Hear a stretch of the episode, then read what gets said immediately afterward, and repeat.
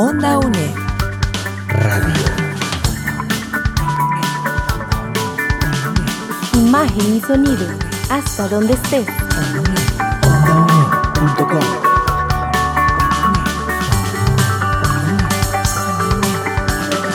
Un espacio de la Escuela de Ciencias Sociales y Humanidades de la UNED. Hasta donde estés. Onda UNED. Acortando distancias. Gracias amigos y amigas de Onda UNED por acompañarnos en este programa eh, como parte de los contenidos de la asignatura Turismo Sostenible de la Cátedra de Turismo Sostenible. Y vamos a tener hoy una conversación acerca del turismo y cambio climático en el contexto actual. Este programa es una producción de la profesora Cristina Carballo Sánchez y un servidor José Navarro Gómez quienes estamos pues por acá para compartir con nuestro invitado de hoy. Nos acompaña el, señor Konrad Schiffman de nacionalidad alemana. Él es eh, magíster en gobernanza y política pública, egresado de la Universidad Técnica de Darmstadt, Alemania, especialista en política ambiental y de cambio climático con un enfoque en América Latina. Durante sus estudios se ha enfocado en activar procesos de transición y ha realizado experiencias en España, China, Armenia y Costa Rica. Desde 2009 trabaja en un proyecto de investigación conjunto entre la Universidad de Costa Rica y la Universidad de Leibniz en Hannover y eh, se ha dedicado a la gestión sostenible del agua urbana y la infraestructura verde.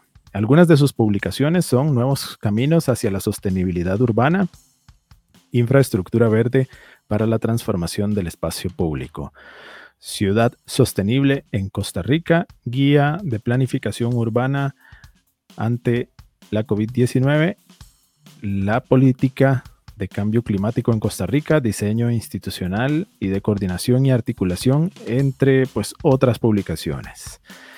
Le damos la bienvenida a don Conrad. Muchísimas gracias por acompañarnos en esta emisión de Onda UNED. Sí, muchas gracias. Es un placer de estar aquí. Onda UNED. Acortando distancias. Acompañamos tus estudios. Cátedras sin fronteras.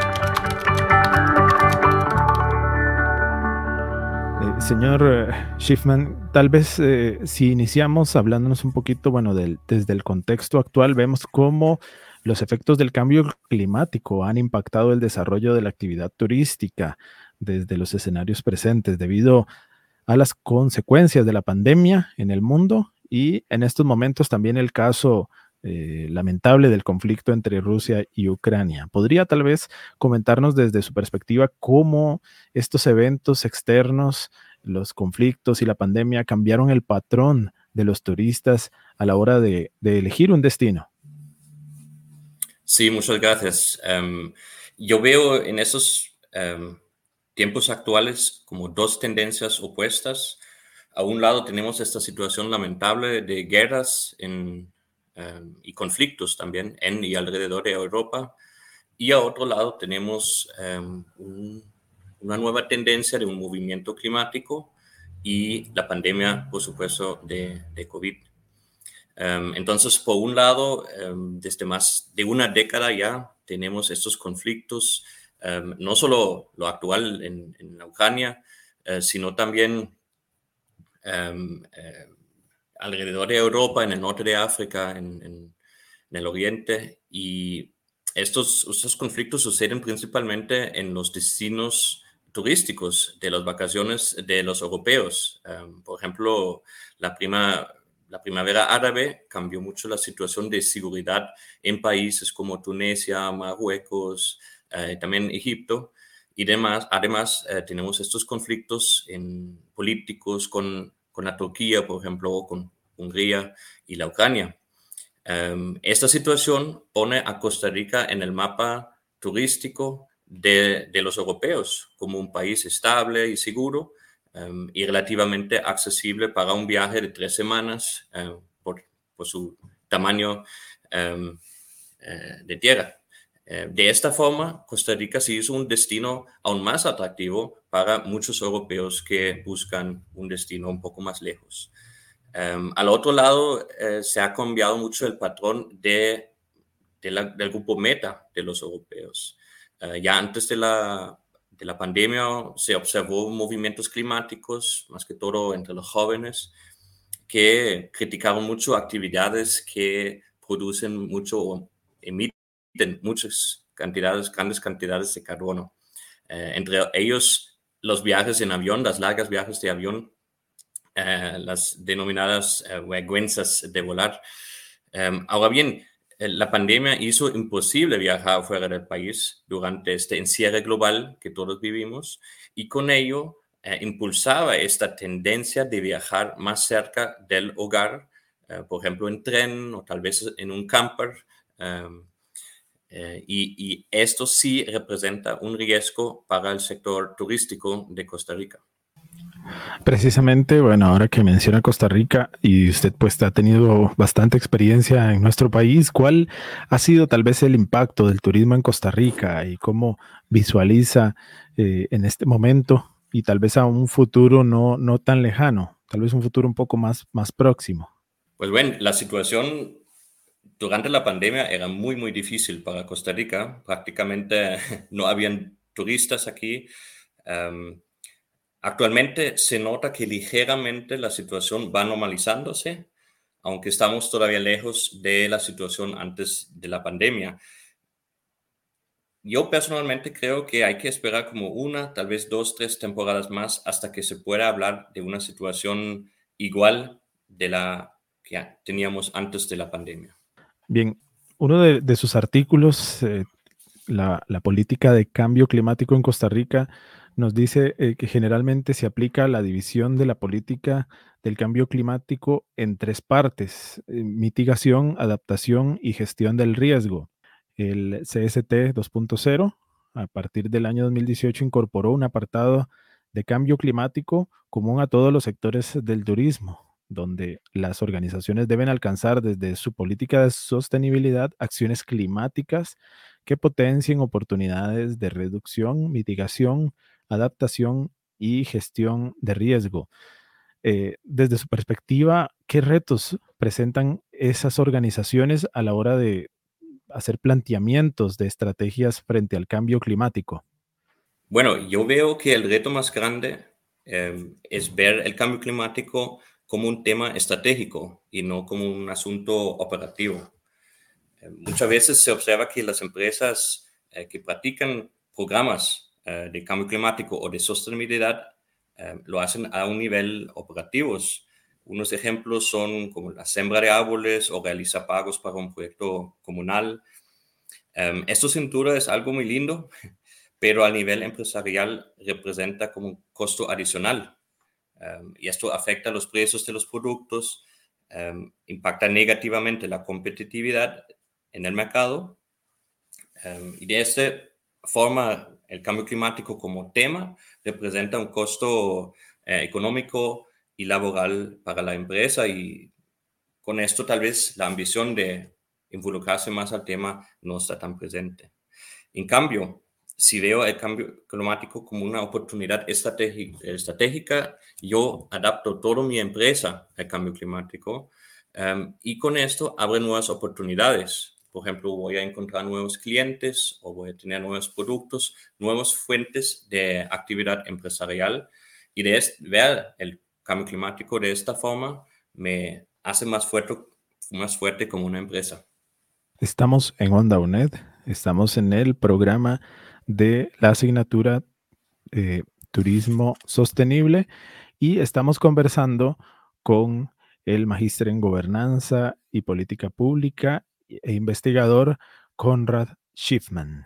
Eh, y bueno, eh, señor Schiffman, ¿por qué las empresas deben buscar medidas de adaptación al cambio climático? Bueno, aunque existe esa división entre la mitigación, la adaptación, la gestión de riesgo, no me gusta mucho separarlo como tan firmemente. Siempre se deberíamos, eh, deberíamos verlo como un conjunto de actividades que estamos realizando. Pero si hablamos de, la adaptación, em, veamos que esto es realmente clave para el sector turístico em, en Costa Rica para varias razones.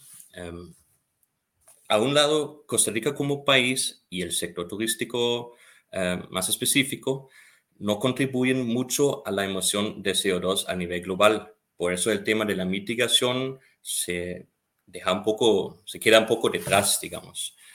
Um, por ello es más relevante reducir como las dependencias de sistemas que se ven afectados por el cambio climático, em, como por ejemplo la infraestructura o los patrones de lluvia, es decir, sistemas naturales como eh, sistemas sociales, Em, y con esto asegurar la continuación del negocio. Aquí se mezcla el tema de la adaptación del cambio climático con la idea de la sostenibilidad. Em, una empresa sostenible, con ello, es una empresa adaptada al cambio climático.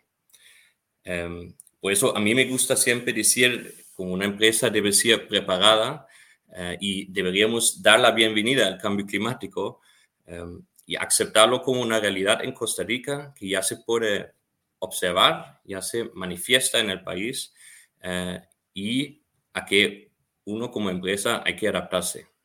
Así es, usted nos, nos adelanta algunas de las medidas, pero ¿qué otras medidas puede eh, tomar, digamos, deben adoptar este eh, sobre, respecto a la adaptación al cambio climático? ¿Qué otras medidas pueden tomar?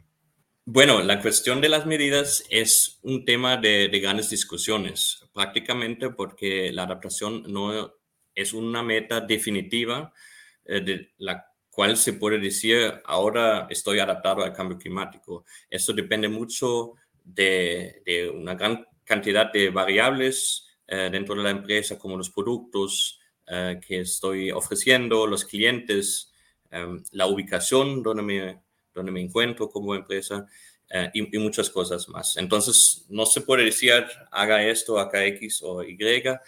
Em, yo siempre hago como un plan muy fácil y el primero es como conocer su negocio, generar conocimiento. Em, por ejemplo, quiénes son mis clientes, cómo ellos están pensando, por qué me han elegido como empresa, qué es que no les gustó a ellos. Em, entonces hay que buscar comunicarse con ellos y, conocerlos bien.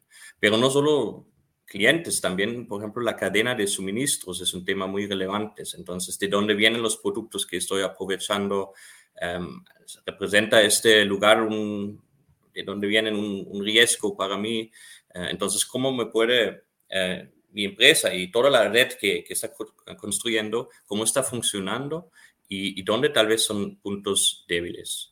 Un segundo punto importante sería buscar comunidad en general. La adaptación no es un tema eh, que se pueda adquirir individualmente. Siempre uno tiene que verlo como en su propia comunidad, en el lugar donde estoy, conectado con los otros actores en el mismo lugar, pero también es un proyecto en conjuntos con otras empresas que están colaborando conmigo e incluso con la competencia para asegurar que el mercado se queda estable. Y por último, hay que definir una estrategia muy clara sobre cómo quiero avanzar, qué son los puntos que tengo que hacer y realmente eh, entrar en la acción eh, y trabajar en las debilidades de mi empresa y adaptarme a las, a las nuevas circunstancias. Onda UNED. Acortando distancias. Cátedras sin Fronteras. Les recuerdo, amigos y amigas de Onda UNED, que estamos hablando acerca del turismo y cambio climático en el contexto actual con el investigador Conrad Schiffman. Desde su experiencia en el desarrollo y el apoyo en estrategias al sector empresarial, ¿cuál sería un ejemplo real de adaptación al cambio climático para el sector hotelero? Bueno, como ya he dicho, eso es muy difícil de definir, de encontrar una solución que ayuda a muchos negocios.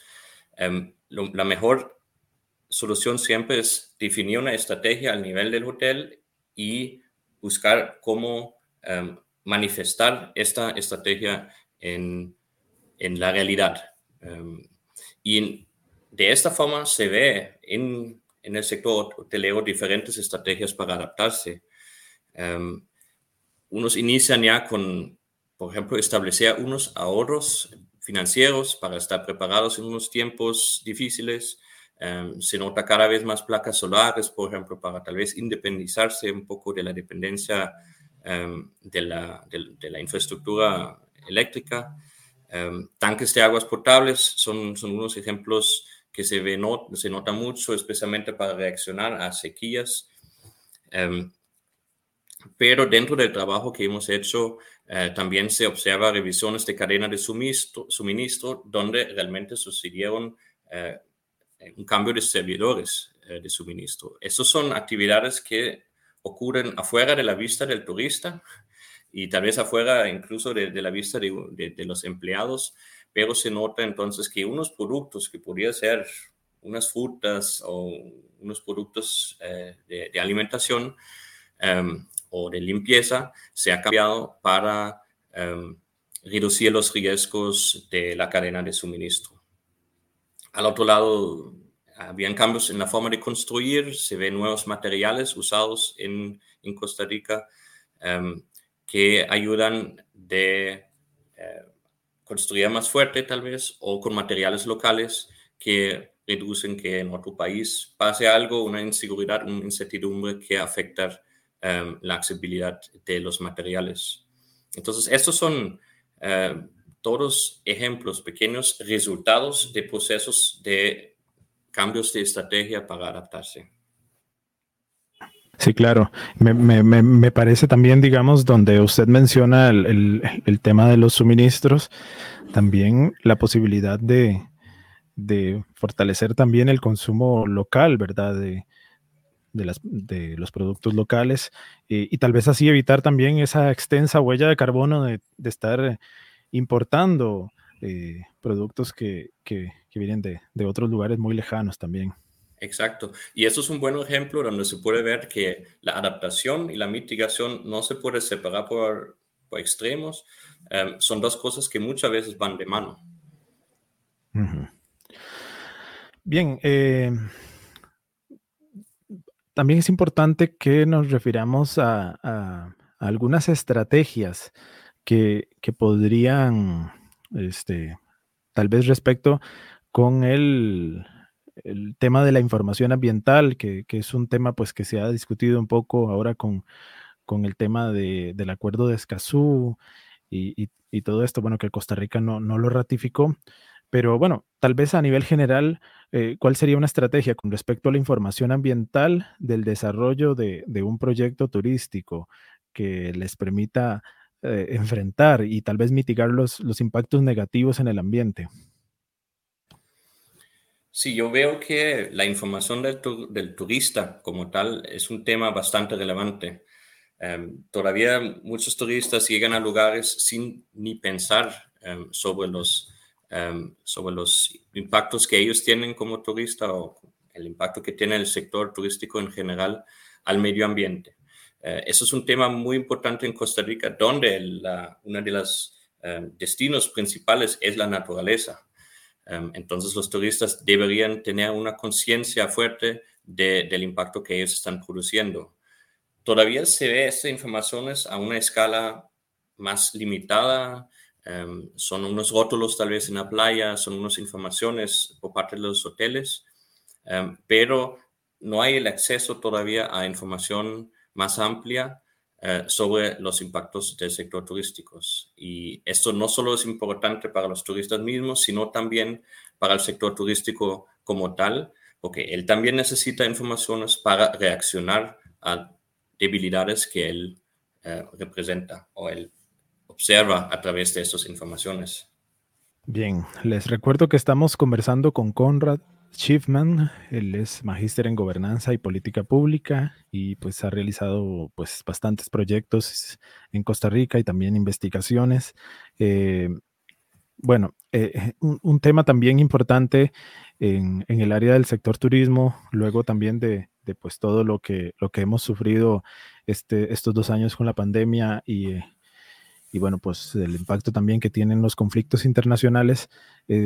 Pero bueno, una, contribución del turismo es tal vez la creación de puestos de trabajo, lo cual pues es muy importante, pero también vemos cómo muchas veces ciertos proyectos que se desarrollan especialmente en nuestro país, que son de una gran eh, escala, de gran magnitud, también pueden causar eh, efectos negativos en el ambiente. ¿Cómo, podemos hacer que estos emprendimientos puedan ayudar a la mejora del cambio climático? Bueno, generalmente creo que el país ha llegado a un punto donde hay que tomar la decisión si queremos em, promover el turismo sostenible o el turismo de masa, para llamarlo así, porque no, no es posible ofrecer las dos opciones. Em, un turismo de masa funciona de una forma muy distinta y, bueno, como veamos en, otros ejemplos eh, a nivel global, um, esta forma de turismo de masa no necesariamente es muy sostenible y no cuida mucho al, al medio ambiente. La, la generación de ganancias a corto plazo es más la meta que pensar en mantener un sector turístico, mantener el medio ambiente como un destino turístico em, a largo plazo. Y se observa que cada vez más turistas llegan a Costa Rica y más infraestructura se construye. Y, yo creo que sería una discusión política incluso de, buscar soluciones eh, a un lado o al otro. Eh, sin embargo, las grandes cantidades de turistas, bueno, tienen su daño ambiental que producen, pero también tienen muchas oportunidades para ayudar al país de adaptarse. Eh, en otros países, por ejemplo, se, se tiene como impuestos de noche, se llaman. Eh, es decir, que cada turista por cada noche en que se queda en un hotel paga un impuesto. No tiene que ser mucho, es como un dólar o dos dólares. Em, y este dinero esa es una propuesta que yo he formulado. Se podría eh, invertir en un fondo de la gestión de riesgo. Las ganancias de este fondo se pueden aprovechar para comprar materiales para la preparación a esos tipos de riesgos y en caso de una catástrofe incluso se puede aprovechar los fondos mismos para em, eh, reaccionar rápidamente a estos, a estos efectos, a estos eh, impactos externos.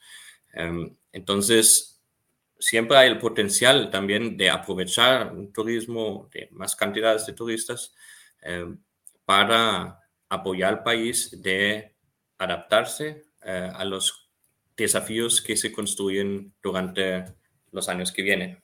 Una de las, de las, una de las cuestiones tal vez que, que complican mucho eh, a los empresarios o a los, eh, los emprendedores, empresarios turísticos, es que poseen muy poca información sobre, sobre las proyecciones del cambio climático.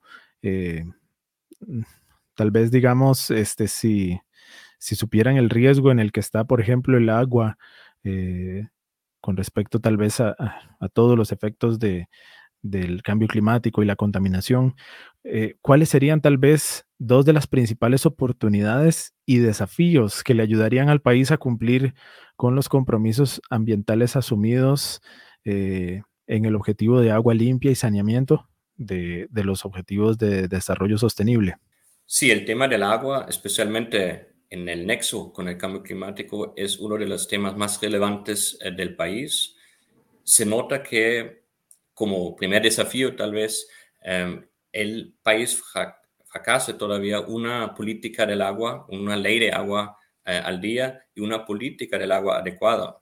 Eh, tenemos un mercado público del agua que está muy dividido en diferentes organizaciones y hay una gran diferencia también entre la organización del agua en las zonas urbanas y en las zonas rurales.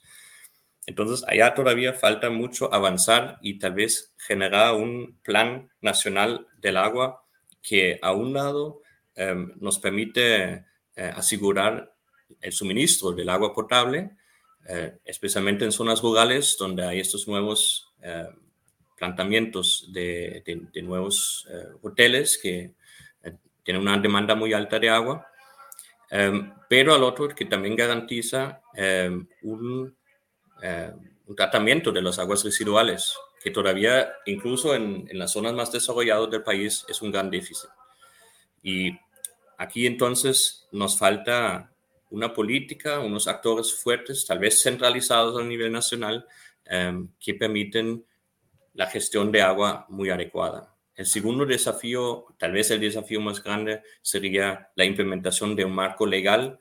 Em, se ha visto que eh, dentro de la, Asamblea eh, la discusión alrededor de la ley de agua no eh, terminó al final em, a la creación de una nueva ley de agua que es sostenible y que ayuda tanto al, sector turístico como a la población local y sus intereses que a veces no son las mismas.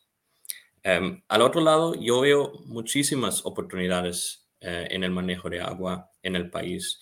Em, hay muchas nuevas tecnologías, por ejemplo, las, las, soluciones basadas en la naturaleza que son descentralizados, Em, que tratan el agua, por ejemplo, el agua pluvial y reducen con esto las inundaciones, em, que limpian aguas jabonosas, por ejemplo, en sitio y con esto pueden eh, reducir el impacto negativo del turismo y que además son em, algo, son innovaciones que van eh, cumpliendo con la marca país como un país sostenible, un país natural.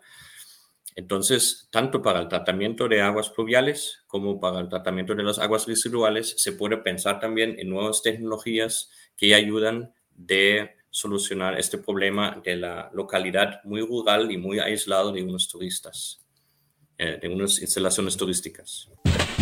Onda Acortando distancias. Bueno, ya nos acercamos al final de, de esta conversación con el señor Conrad Schiffman, eh, magíster en gobernanza y política pública, investigador de la Universidad Técnica de Darmstadt en Alemania.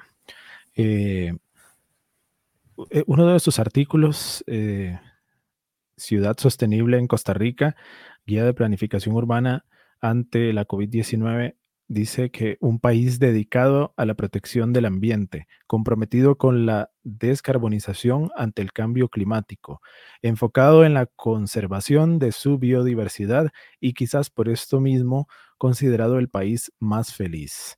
Desde su experiencia, eh, ¿cuál sería el camino de soluciones para contribuir a la situación actual frente a la acción climática? como nosotros tal vez como, como seres humanos? ¿Cuál es eh, el camino? Sí, allá estaba sacando el, mejor imagen que tiene Costa Rica en el mundo a nivel global, eh, como el país más feliz, en, viviendo tal vez en la armonía con la naturaleza. Sin embargo, se observa que en la realidad esto no siempre se cumple. Eh, en esta publicación específica estaba haciendo referencia a la ciudad, a la GAM, a la, gran área metropolitana, buscando este marca país como el país más feliz del mundo en armonía con la, con la naturaleza aquí en la ciudad, que es muy difícil de encontrar, la verdad. Para mí siempre es importante que dejamos de ver el cambio climático como un tema meramente político y que allá tiene como una dirección de cambio climático que es responsable y nadie más. Más bien, para mí siempre es importante que el cambio climático sería un tema muy cotidiano para todos nosotros, que nuestro comportamiento automáticamente, por, el diseño de nuestras vidas, digamos, sea eh, más en armonía con, con, el ambiente y más adaptado al cambio climático. Yo estaba diciendo en esa publicación que el, camino hacia una ciudad sostenible empieza justamente en la puerta de nuestras casas con esto quiero decir que la decisión cómo salgo de la casa, como en carro o en bici o caminando, esa es una decisión que es bastante relevante. Son estas micro decisiones que, que, que, forman nuestra vida cotidiana y yo tengo que ofrecer un ambiente, un, incentivo a la gente de automáticamente tomar una decisión em, más amigable con el medio ambiente. Entonces, si estoy a casa y quiero ir al supermercado, ¿qué puedo hacer para que la gente piensa o,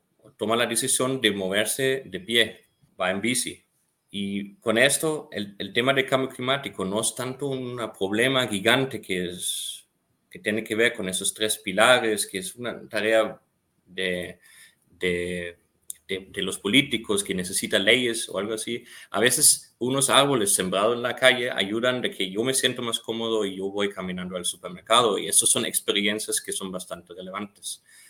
Esto más bien también con referencia al sector turístico es algo que teníamos tener en mente cuando vienen los turistas a Costa Rica y yo quiero que ellos tienen un impacto más reducido al, cambio climático, yo tengo que ofrecerles estos servicios para que ellos tomen la decisión y dicen, por ejemplo, voy a aprovechar un carro eléctrico en vez de un, un 4x4 demasiado grande que tal vez ni necesito. Em, tal vez voy a elegir este hotel porque está eh, CO2 neutral, el otro no. Entonces es muy importante ofrecer esos servicios y hacerlo visible para que los turistas también toman estas decisiones más sostenibles. Le agradecemos mucho al señor Conrad Schiffman por esta conversación. Nada más quisiera que nos comentara un poco eh, el proyecto de investigación en el que se encuentra trabajando actualmente. Bueno, muchas gracias.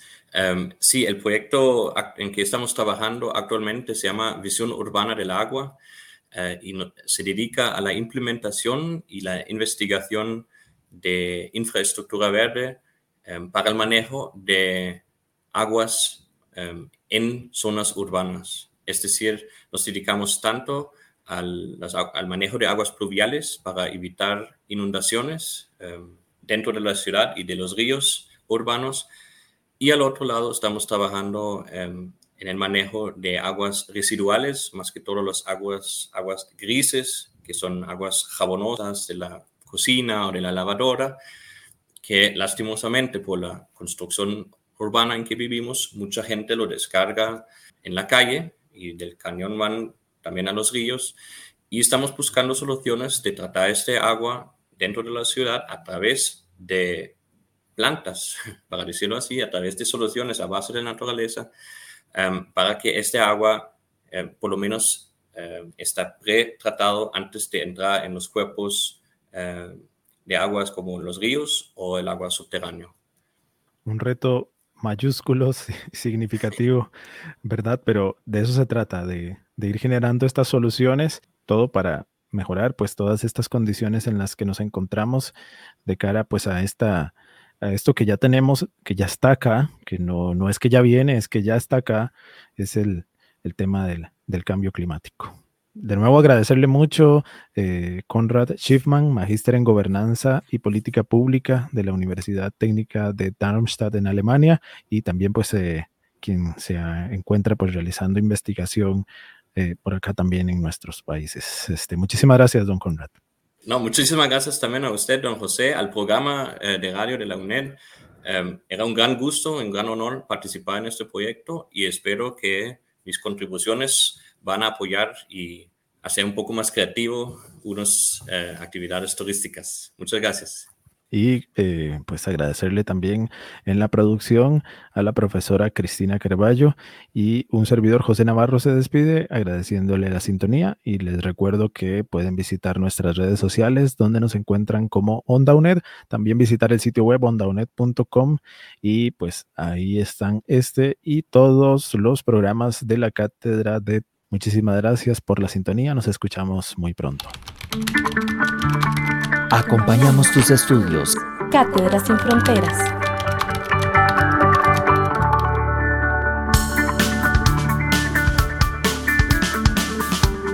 Onda UNED.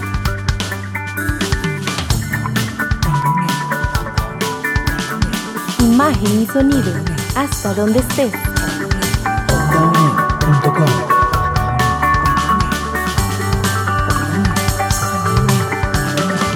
nuestras producciones en ondaunet.com y seguimos en redes sociales. Hasta donde estés. Onda UNED. Acortando distancias.